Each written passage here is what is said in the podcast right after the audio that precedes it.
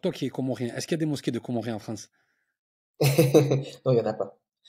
Il n'y en a pas, malheureusement. Non, il n'y en a pas. Même à Marseille, qui sont une grande communauté, il n'y a pas de mosquée euh, Non. enfin, Marseille, la, particularité qu'il y a à Marseille, c'est qu'à Marseille, il y a beaucoup de communautés musulmanes, mais euh, principalement les mosquées qu'il y a là-bas, c'est des locaux. Oui, exactement, j'avais entendu.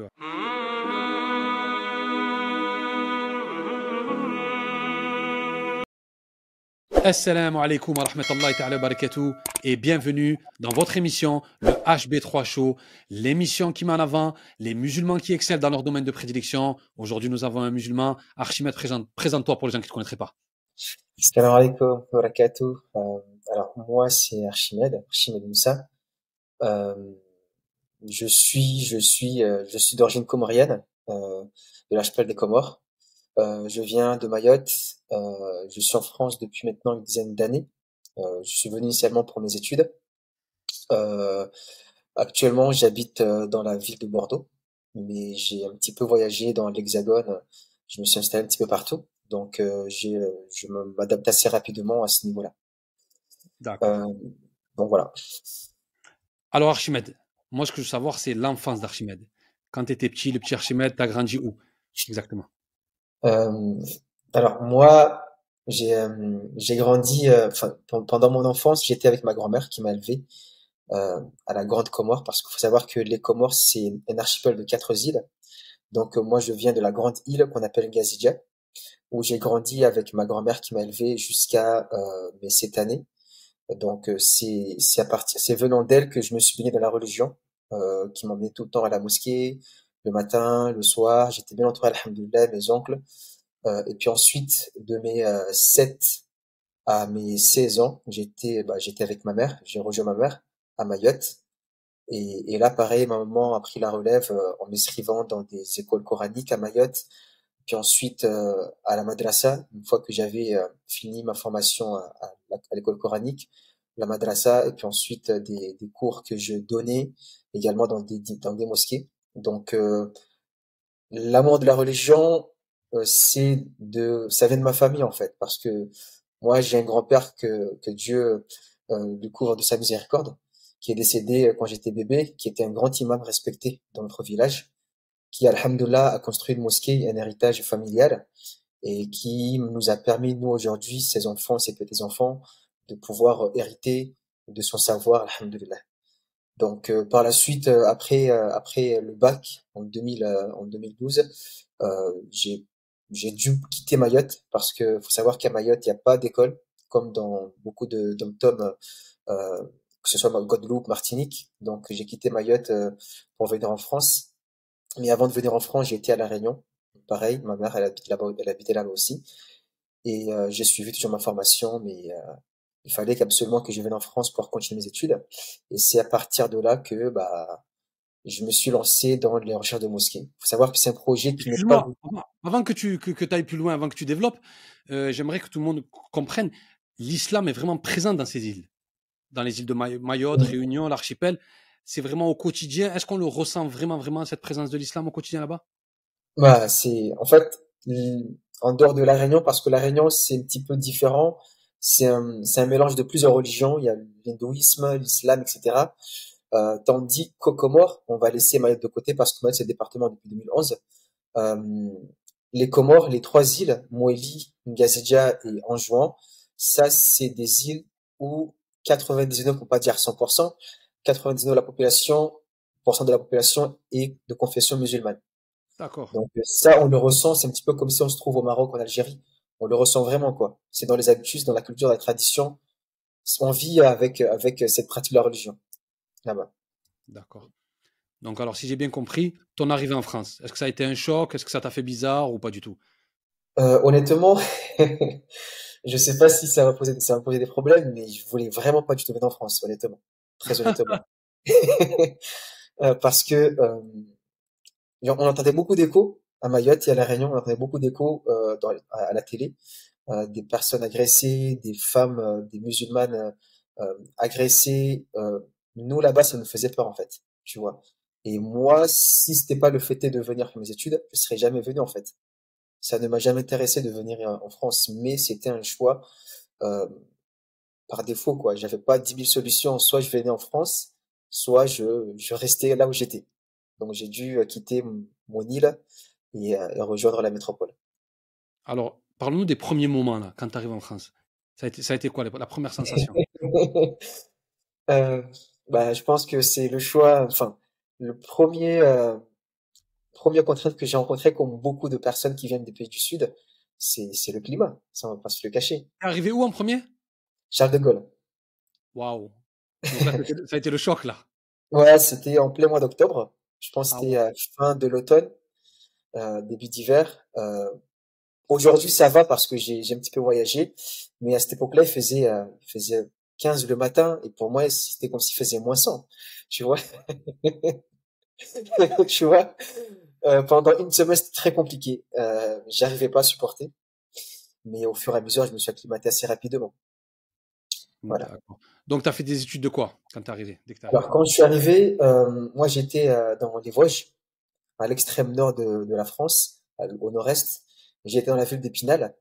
Euh, j'ai fait une formation de, de STAPS, euh, c'est sciences, technologie, je sais pas quoi, de, de sport. j'ai fait les trois années. j'ai fait Nancy la première année, les deux, les deux années qui restaient, je les ai faites à, non, à Épinal, pardon, au départ, et les deux années, je les ai faites à Nancy. Euh, et puis ensuite, j'ai arrêté. Euh, j'ai quitté euh, la Lorraine et je suis parti dans la ville de Autun. C'est dans le Saône-et-Loire, à côté de Dijon, pas très loin. et puis ensuite, là-bas, j'ai fait une formation de BTS en ébénisterie et design d'ameublement. Et pourquoi, attends, attends, pourquoi tu passes du sport à l'ébéniste? Qu'est-ce qui s'est passé? Euh, Honnêtement, je savais pas du tout quoi faire. Ah, ça, je savais pas quoi faire. Non, je savais pas. J'étais vraiment perdu moi dans ma. En fait, moi, je suis un passionné de sport depuis tout jeune, que ce soit mon père, ma mère. Euh, je baigne dans le sport en fait. J'aime courir, beaucoup courir en fait, tu vois. Et moi, dans ma tête, euh, je voulais absolument faire un truc lié au sport. Mais je ne me demandais pas du tout que le que les études de sport, ça consistait à connaître l'anatomie, la médecine. Tu vois, c'était trop complexe pour moi.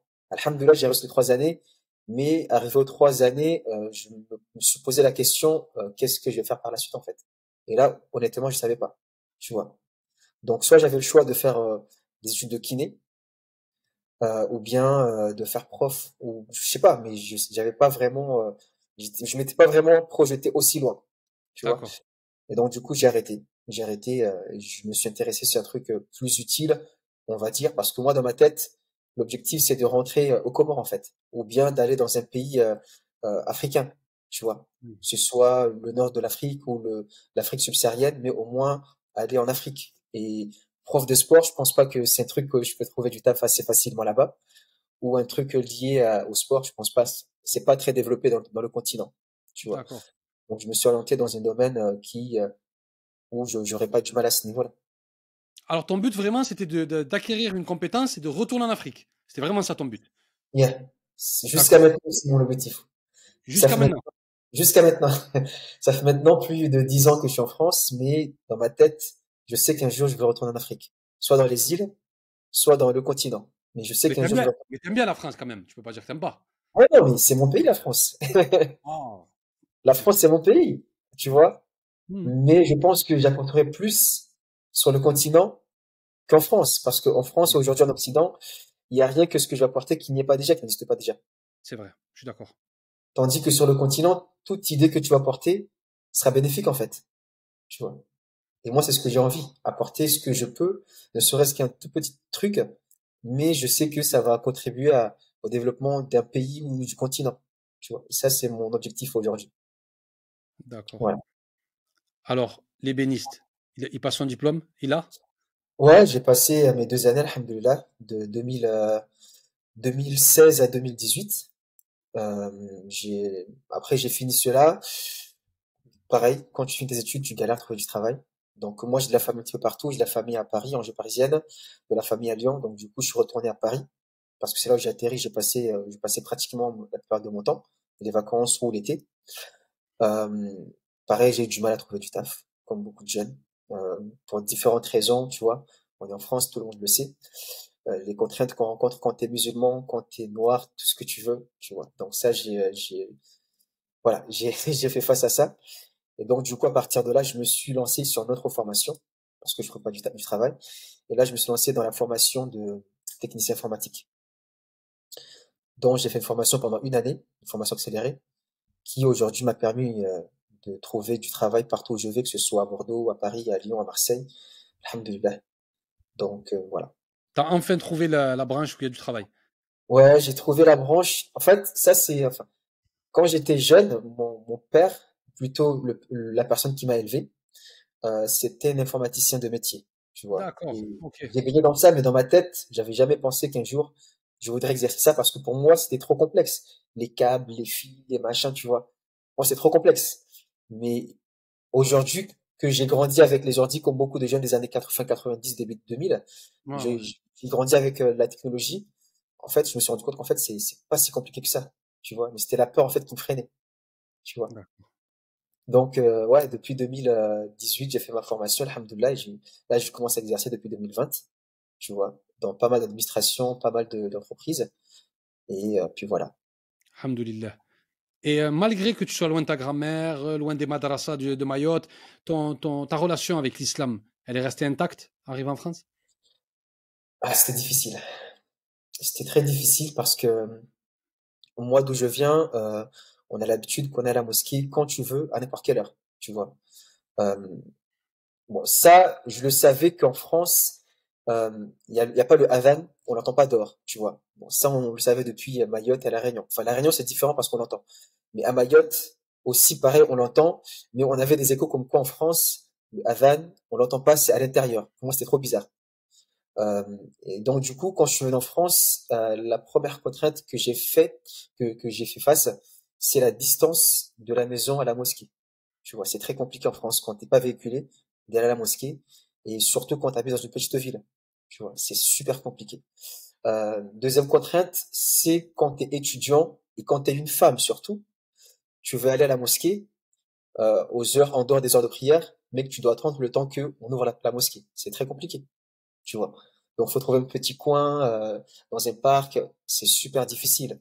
Euh, donc ça, c'était, euh, j'ai eu du mal à m'adapter jusqu'à maintenant. Ça fait maintenant 10 ans que je suis en France, mais jusqu'à maintenant j'ai du mal en fait, tu vois, parce que il peut m'arriver pendant le mois de Ramadan euh, où je vais quasiment pas à la mosquée en fait, tu vois, parce que c'est très loin, euh, parce que euh, bah, mon travail aujourd'hui me permet pas de me déplacer quand je veux, tu vois? Euh, moi qui suis pas véhiculé parce que je suis pas véhiculé, c'est un choix personnel de pas de pas avoir de voiture. Et quand t'as pas de voiture, aujourd'hui aller à la mosquée c'est très compliqué encore une fois, tu vois? Donc euh, donc voilà, ça c'est la contrainte que j'ai fait face.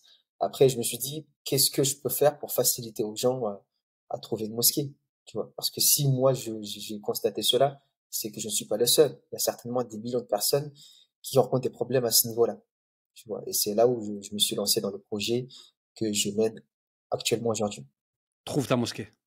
Trouve ta mosquée. Pour tous les gens qui nous regardent, si vous voyez dans les réseaux, trouve ta mosquée. C'est cet homme qui se cache derrière Trouve ta mosquée. Donc explique-nous-le bien comme il faut, s'il te plaît, Trouve ta mosquée. Alors, faut savoir que Trouve ta mosquée n'a pas été lancé par moi, moi, j'ai lancé Visite une mosquée. Visite une mosquée. Voilà. Moi, j'ai lancé Visite une mosquée en 2014. Euh, comme je l'ai dit tout à l'heure, euh, quand je suis venu en France, euh, moi, je faisais de la compétition, tu vois. J'ai fait, fait STAPS, donc je faisais de la compétition universitaire, euh, que ce soit à Rennes, à Nancy, etc.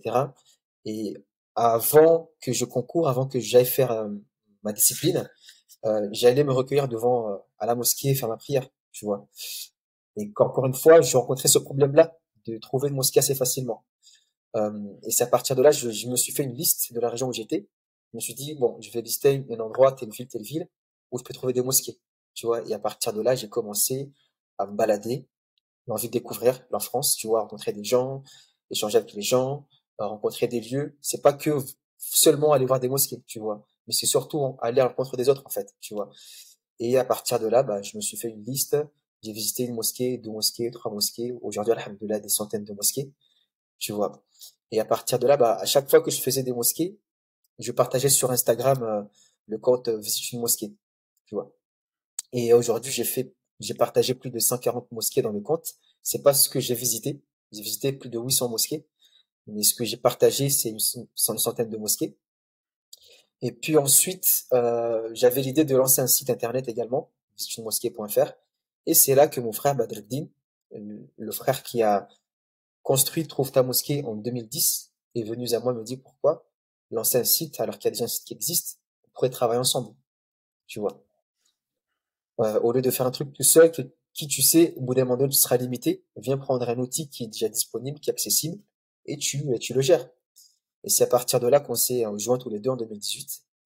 Euh, et du coup, j'ai repris le site en entier. Lui, il est resté en background. Aujourd'hui, je le pilote euh, tout seul. Euh, et puis voilà, j'ai une équipe derrière. Des fois, je vois des personnes qui seraient intéressées de me rejoindre, en sachant que c'est un projet fils Nous, on gagne zéro euro. Tu vois, au contraire, on paye beaucoup d'argent pour l'hébergement, euh, pour tout ce qui est euh, la maintenance. Mais ça, c'est un projet qu'on fait fils euh, sans demander à rien, à qui que ce soit. D'accord. Donc, si j'ai bien compris, visite ta mosquée. C'était un compte Instagram où tu nous fais découvrir les mosquées de France et de Navarre. Et je l'ai suivi et c'est vrai qu'on découvre des mosquées incroyables. Dans des lieux où on se disait, il n'y a pas de musulmans là-bas, c'est impossible. Mais par contre, le but de Trouve ta mosquée, c'est quoi exactement le but de Trouve ta mosquée? Alors, le, alors, Trouve ta mosquée, c'est à plusieurs buts. Aujourd'hui, l'objectif, enfin, le but numéro un de Trouve ta mosquée, c'est de faciliter l'accès aux mosquées, aux musulmans et aux non-musulmans, aux sympathisants des musulmans. D'accord? Ça, c'est le premier, premier objectif. Deuxième objectif, c'est de accompagner les mosquées dans leurs projets. On avait, on a également d'autres sites à côté. Le plus connu, c'est Trouve ta mosquée, mais on a également d'autres sites à côté euh, qui permettent d'accompagner les mosquées dans le récolte de fonds, euh, d'accompagner les mosquées dans leurs projets. Notamment, on a accompagné la mosquée de, de Mirail à Toulouse. Oui, la euh, grande mosquée là, elle est magnifique. Voilà, la communication, euh, la récolte, comment faire en sorte que on puisse avoir assez facilement et rapidement de l'argent. Ça, c'est mon frère Badruddin, parce que lui, c'est un, c'est un conseiller euh, de vie associatif. D'accord, c'est son domaine. Donc, c'est lui qui accompagnait la mosquée à ce niveau-là, avec d'autres frères, bien évidemment. Et euh, ça, c'est le troisième objectif. Ensuite, quatrième objectif, c'est de euh, lister les projets des mosquées, ce qu'on appelle météo des mosquées. Quand on va sur le site Trouve ta mosquée, il y a un endroit marqué météo des mosquées. Ça liste tous les projets des mosquées, les cagnottes disponibles, permettant aux mosquées de pouvoir avoir des fonds. On a également un site qui s'appelle Trouve ta mosquée pro. Ça permet de rassembler euh, les, euh, les associations, que ce soit les présidents, les secrétaires, de pouvoir les mettre en relation directement. C'est un petit peu comme une sorte de Facebook, d'accord? De les mettre en relation directement, de pouvoir échanger sans pour autant passer par tel numéro, avoir le numéro de la boucherie qui permettra d'avoir le numéro de la mosquée, qu'au final ça ne nous répond pas, tu vois. Donc ça permet de mettre en relation directement les, associations et en même temps ça leur permettra de faire un recueil de dons en ligne directement, d'accord? C'est-à-dire faire un transfert d'argent de, mosquée à mosquée. Euh, on a également un site, comme je disais tout à l'heure, c'est une agence qui permet d'accompagner les mosquées. Mais aujourd'hui, euh, on a laissé tomber parce que on n'a pas le temps, parce que chacun a sa vie euh, personnelle. On n'arrive pas à gérer entre le projet des mosquées et ce qui nous nourrit à côté, parce qu'il faudra également qu'on mange. Donc ça, on l'a laissé de côté. Voilà. D'accord, ben c'est un projet incroyable. Mais en ce moment, tu es plus sur euh, visite ta mosquée ou trouve ta mosquée? C'est lequel que tu pilotes le plus, on va dire, qui te prend plus de temps Moi, je pilote les deux, euh, mais aujourd'hui, je pilote plus trouve ta mosquée. Parce que visite une mosquée, aujourd'hui, c'est devenu plus on va dire, euh, une sorte d'album photo, tu vois. Euh, parce que quand on va sur ce compte-là, on voit que des photos, rien d'autre. Tandis que sur Trouve ta mosquée, c'est des informations liées aux, mosquées, que ce soit en France ou ailleurs, on parle de l'actualité des mosquées. D'accord? Donc les deux comptes sont jointes, mais ont un rôle chacun différent. On a également un autre album photo, mais ça, pareil, on l'a laissé tomber, c'est Flickr, c'est un album photo en ligne, qui permet aux gens de, d'avoir accès à différents comptes, notamment Trouve ta mosquée ou bien Alkans ou bien euh, Dome des Minarets. Donc on est également dedans, mais ça, encore une fois, on l'a laissé tomber parce qu'il n'est pas très très visible également. D'accord. Alors, une petite question, je pense qu'on te l'a déjà posée. Le monde des mosquées, tout le monde a peur de s'approcher des mondes des mosquées. Tout le monde a peur de s'approcher des mosquées, de tout ce qui est organisation, etc. Tu le sais très bien comment ça se passe. Est-ce que vous avez, vous avez été confronté à des problèmes, des soucis, des gens qui vous ont rejeté, qui vous ont dit non, rentrez pas dans notre business, ne prenez pas de photos, ne, nous demandez pas qui est le secrétaire, qui est le machin. Est-ce que ça vous arrive d'être confronté à, à, ce genre de situation ou pas? Ça arrive très souvent. Euh, ça fait maintenant euh, plus d'une dizaine d'années que je visite des mosquées. euh, ça arrive très très souvent. Qu'on a, on a beau se présenter, voilà, nous sommes telle personne, on vient de telle ville, notre projet c'est telle chose. Euh, souvent on nous regarde un petit peu de haut en fait. Ou bien du genre, euh, on n'a pas besoin de vous, tu vois. On le, on le ressent. On n'a pas besoin de vous, on sait gérer notre travail nous-mêmes, tu vois. Un exemple très simple, euh, en 2018, t'es parti à, à, à Creil. À Creil, c'est la ville eu le premier scandale du voile en 2002. Oui. Ah, voilà. J'étais parti là-bas à la mosquée As-Salam. Je me suis présenté devant l'association. Je leur ai dit voilà ce que je fais. Je viens de la mosquée euh, Omar ibn Khattab. Là, je viens ici. J'ai pas pris de rendez-vous, mais je, je suis venu vous rencontrer. Est-ce que serait-il possible d'échanger entre nous et éventuellement de, que je puisse présenter la mosquée de manière photographique? On m'a clairement dit, on n'a pas besoin de vous. Tu vois? Il y a un site qui existe. Il y a des photos dedans. On n'a pas besoin de vous. Tu vois? Ça, on le ressent. On- on- des gens comme ça, on les rencontre tous les jours. Aujourd'hui, ça va, mais à- au, au début, je prenais, euh, enfin, c'était un petit peu vexant et blessant en même temps, tu vois. Aujourd'hui, ça va avec l'expérience que j'ai. Voilà, je me suis dit, euh, c'est pas grave, tu vois. Mais euh, ça, euh, plus d'une fois, ça arrive en fait. Que ce soit moi ou que ce soit mon frère Badreddine qui a fait euh, le Tour de France des mosquées quatre fois. Il- pareil, il a, il a, il a été confronté à ce genre d'incident. D'accord. Alors toi qui es comorien, est-ce qu'il y a des mosquées de Comoriens en France? Non, il y en a pas. Il y en a pas malheureusement. Non, il y en a pas. Même à Marseille, qui sont une grande communauté, il n'y a pas de mosquée. euh, Non. enfin, Marseille, la, la particularité qu'il y a à Marseille, c'est qu'à Marseille, il y a beaucoup de, de communautés musulmanes, mais euh, principalement les mosquées qu'il y a là-bas, c'est des locaux. Oui, exactement. J'avais entendu. ouais. Il n'y a pas, a vraiment de mosquée à proprement parler. Maintenant, il y a la mosquée Mariam, une mosquée qu'on a une relation assez particulière avec euh, l'association. C'est comme une famille en fait. Mais en dehors de ça, il y a, y a pas vraiment de mosquée comorienne ni à Marseille, ni dans la région parisienne. C'est que des locaux. D'accord. Est-ce que tu peux nous donner euh, peut-être pas un top 3, un top 5, un top 3 des plus belles mosquées que tu as rencontrées en France? Alors, moi, celle que j'ai visitée, euh, je classerai la mosquée, euh, la mosquée d'Ampalo à Toulouse, parce qu'il faut savoir qu'à Toulouse, il y a deux mosquées. Avant que la mosquée des Mirailles ouvre l'année dernière, il y avait déjà une autre mosquée. Il y avait le mosquée, château, non? Pardon? Le château, non? Le château? Il n'y en a pas une qui s'appelle comme ça à Toulouse? Non, c'est la Ah, mosquée, la grande mosquée de Toulouse. Elle est très très belle, tu vois? Elle est très très belle. Ça, c'est la mosquée que je classerai. euh, Après, pour moi, dire euh, numéro un, ça dépend en fait, tu vois, ça dépend. Mais moi, ce qui m'a le plus fait vibrer, c'est cette mosquée-là. Et puis ensuite, il y a la mosquée euh, de Reims, qui est une très très bonne mosquée, qui était jusque-là, avant la mosquée de Mirail, euh, la plus grande mosquée de France. C'est une mosquée magnifique, alhamdoulilah, euh, que j'ai que j'ai kiffé visiter. J'étais très bien accueilli également. Et également euh, que je classerai aussi la mosquée euh, de la nouvelle mosquée de, de Mulhouse, qui actuellement est la plus grande mosquée de France, euh, qui a une salle de fitness pour les femmes, qui a un espace euh, un espace sportif pour les femmes. En fait, ça a été construit pour que les femmes sentent chez, chez elles, Waouh. Mulhouse. Mulhouse. Incroyable. Euh, ensuite, euh, je dirais également numéro 3 parce qu'il y a tellement de mosquées en France. Euh, ensuite, je dirais euh, la mosquée de Mariam de Marseille. Tu vois, même si à la base c'était un local qui a été repris, qui a été euh, qui a été refaite, mais euh, c'est une mosquée que j'aime beaucoup, pas seulement au niveau de l'architecture, mais c'est surtout au niveau de l'accueil. Tu vois, des gens qui ont été accueillis, de la sœur Justine que je sais va nous regarder. Euh, c'est une équipe formidable, masha'Allah, Allah mabarik, tu vois. Et euh, c'est pour moi c'est des mosquées que j'ai kiffé visiter, j'aime toujours y retourner à chaque fois. Mais sinon il y a tellement tellement de mosquées.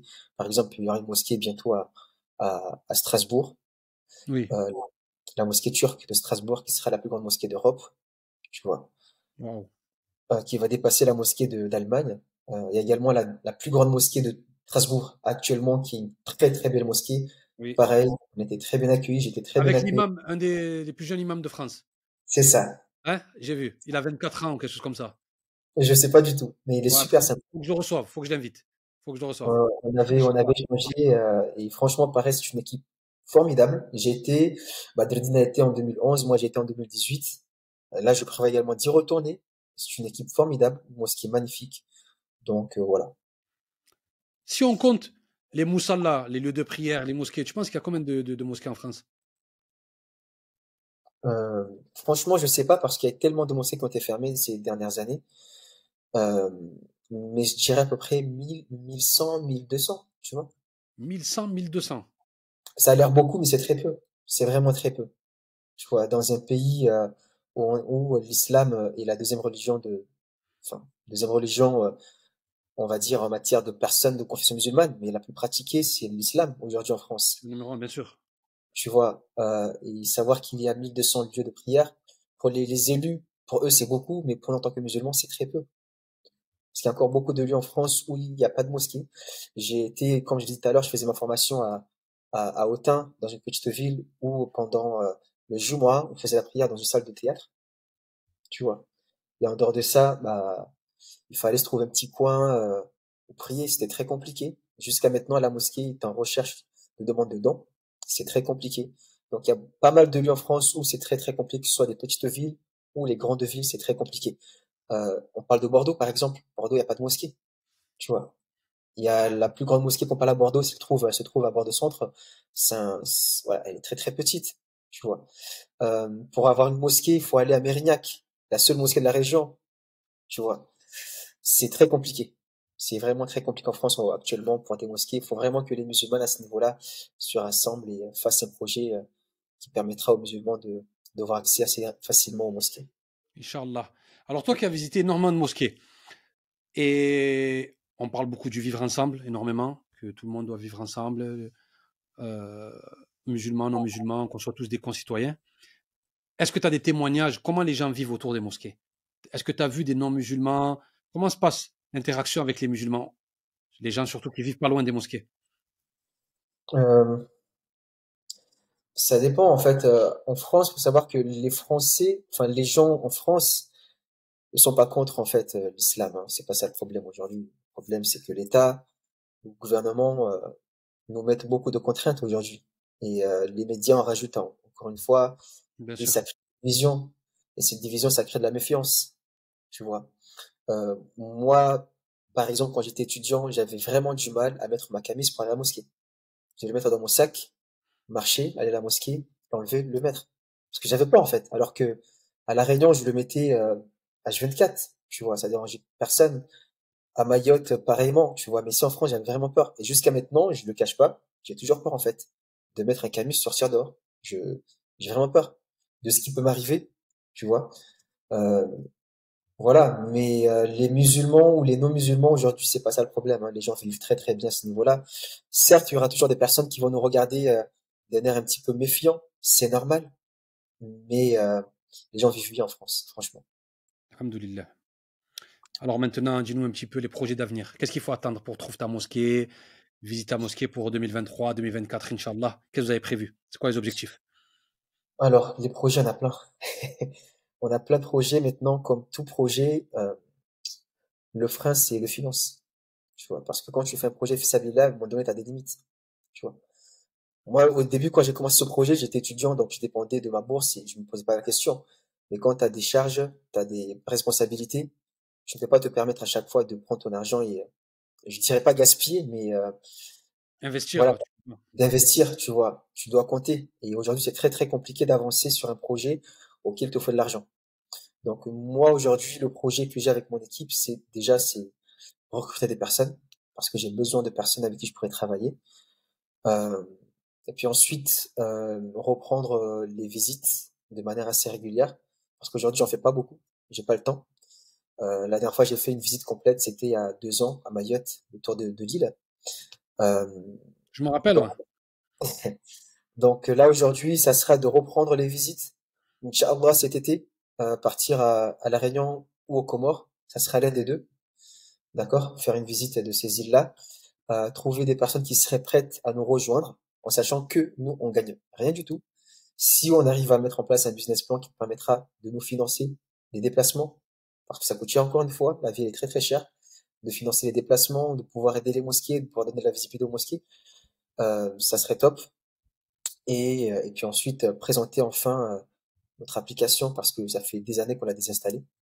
qu'on l'a retiré de Play Store et de, et de, d'App Store parce qu'au manque de finances, encore une fois, de pouvoir la, la réintégrer et, et la mettre à disposition aux musulmans. Et est-ce que les gros comptes, les gros comptes sur Instagram qui ont plus de 100 000, 200 000, est-ce que vous avez sollicité les, les imams, ceux qui ont un peu plus d'influence, est-ce que vous les avez sollicités ou pas? Ah frère, ça on a tout fait. Hein. On a tout fait, mais j'ai l'impression qu'en France c'est chacun pour soi, tu vois. C'est chacun pour soi. Donc nous on fait du mieux qu'on peut. Moi je ne suis pas un, un influenceur, je suis quelqu'un d'assez réservé d'ailleurs. Euh, et euh, on a contacté beaucoup de gens, mais vraiment la seule personne qui nous soutient ou, qui nous a soutenu jusqu'à maintenant, c'est Alkan, c'est le frère Fatah, tu vois. Euh, soit de la visibilité, de la publicité, il nous a toujours soutenu. Euh, le dernier tour des mosquées que j'ai fait en 2021, pareil, j'avais beaucoup de visibilité. Mais aujourd'hui, euh, en France, c'est chacun pour soi, en fait. C'est dommage. C'est vrai que c'est dommage parce que on, vit tout ce problème. C'est qu'ils savent pas que ensemble on est plus fort si on arrive à converger ensemble, si on a créé une, synergie, eh ben on sera beaucoup plus fort. Comme on dit, la main, quand elle est comme ça, elle fait pas mal, la gifle. Mais quand tout est serré, tout est uni, là, ça fait mal le coup de poing. Et c'est une métaphore qui, est réelle et c'est, et c'est ça. On manque énormément d'union. En tout cas, qu'Allah vous facilite. Euh, j'espère que cette, cette, cette, émission, justement, je vais essayer de la diffuser un maximum pour qu'Inch'Allah, ça tombe sur quelqu'un d'altruiste et qui voudra vous aider, Inch'Allah, en tout cas. En tout cas, je vais faire l'annonce avant de terminer l'émission, parce que l'émission touche à sa fin. Euh, on a lancé une cagnotte avec Anne-Françoise Robic et Ahmed Zinoun, qui sont les responsables de l'association Moon Voice. Cette association vient en aide aux enfants qui ont la maladie des enfants de la Lune, qui ne peuvent pas s'exposer aux rayons du soleil, qui sont obligés de rester chez eux. On a lancé une cagnotte de septembre à juin, elle a très bien avancé. Et au mois de juin, on la donnera, Inch'Allah, à Ahmed Zinoun, qui se trouve à Fès. Cette association se trouve à Fès pour les enfants du Maroc, parce que c'est très compliqué. Et avec cette cagnotte-là, pour leur acheter des pommades, des masques, des casques, etc., etc., etc., pour les protéger du soleil. Vous imaginez des enfants qui peuvent pas sortir dehors, des enfants qui peuvent pas vivre leur vie d'enfant. C'est leur épreuve, mais on est là quand même pour les aider. Allah subhanahu nous regarde, qu'est-ce qu'on fait? On voit des choses, on voit des gens qui ont des soucis, est-ce qu'on va les aider? Parce que c'est bien de faire des émissions, divertir, etc., mais il faut penser aux gens qui souffrent. Notre religion nous enjoint à nous souvenir des gens qui souffrent. En tout cas, vous donnez ce que vous pouvez. Euh, un euro. Si vous avez un euro, vous donnez un euro. Si vous avez 10, vous donnez 10. Je vais mettre le lien en dessous dans la description. Si vous êtes en podcast ou sur YouTube, vous avez le lien. Vous donnez ce que vous pouvez. Et on remercie Ahmed Zinoun qui fait un travail extraordinaire. Et aussi Anne-Françoise Roby qui, elle, a créé la cagnotte. Elle m'a dit au début d'année comment on peut faire. Je lui ai dit, bon, on fait une cagnotte. Elle a fait la cagnotte. Et nous, on est là juste pour transmettre. Moi, je fais pas partie de cette association. Juste, on transmet, on donne de la force. Comme on vient de dire à l'instant, on cède. On entend qu'il y a une problématique. On essaye de, de, de, de pallier et on essaye d'aider. Barakallahu fik, mon frère Archimède. Merci énormément. On n'avait pas reçu quelqu'un je suis authentique que toi, d'aussi calme, posé. C'était la force tranquille, t'es la sagesse malgré ta jeunesse. Barakallahu fik et je te laisse le mot de la fin. Euh, bah, écoute, euh, je te remercie de m'avoir invité, d'avoir parlé de mon projet. J'espère qu'on pourra se rencontrer et euh, se retrouver tous sur d'autres projets. Inch'Allah. Et euh, tu vois. En tout cas, le HB3 Show, c'est terminé. Et je vous dis, assalamu alaikum. Salam, mon frère. Alaikum salam